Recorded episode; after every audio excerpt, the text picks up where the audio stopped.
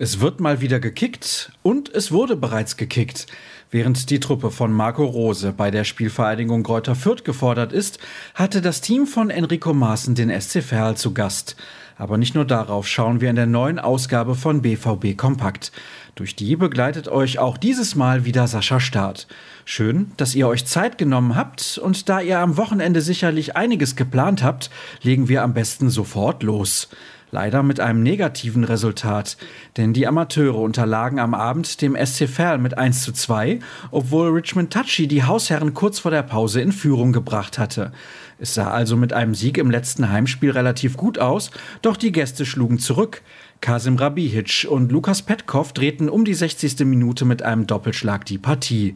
Im Abstiegskampf ein wichtiger Erfolg, für die U23 eine herbe Enttäuschung.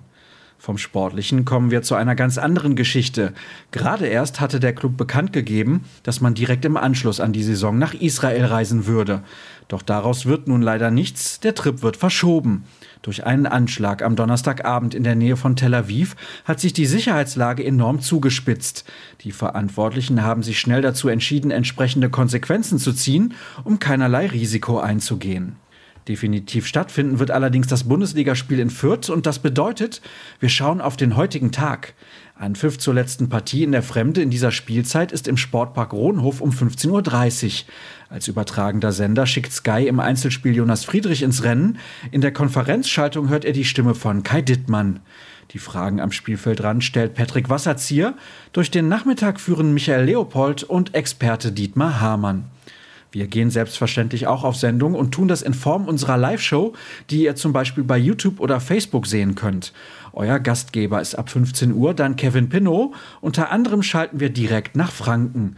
Vor Ort berichten gleich zwei Kollegen aus dem Stadion, Dirk Krampe und Cedric Gebhardt. Im Anschluss der Begegnung erwarten euch unter anderem die Analyse, das Spielerzeugnis und der Kommentar. Dann habe ich noch zwei weitere Hinweise für euch. Zunächst mal betrifft das die Partie der U19 im Halbfinale um die deutsche Meisterschaft. Die Jungs von Mike Tullberg empfangen im Hinspiel um 11 Uhr den großen Rivalen Schalke 04, der zu Ende der Hauptrunde etwas überraschend den Sprung in die Playoffs schaffte. Wer in Brakel mit dabei sein will, der erhält noch problemlos Tickets an der Kasse.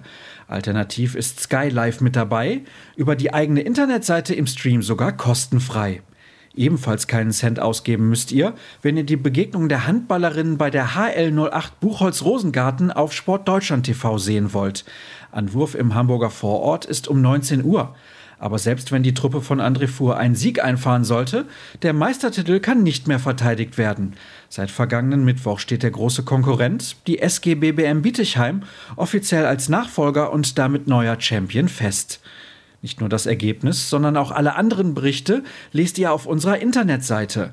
Schaut einfach auf ruhrnachrichten.de vorbei. Unser Portal steht euch rund um die Uhr zur Verfügung, genau wie die Inhalte unseres Plus-Abos. Immer eine gute Sache ist es, uns auf Twitter und Instagram zu folgen. Sucht einfach nach rnbvb und ihr werdet fündig. Ich schwöre dort als Sascha Start herum. Zum Abschluss wünsche ich euch noch viel Spaß beim Spiel, egal wo. Auf drei Punkte und bis morgen.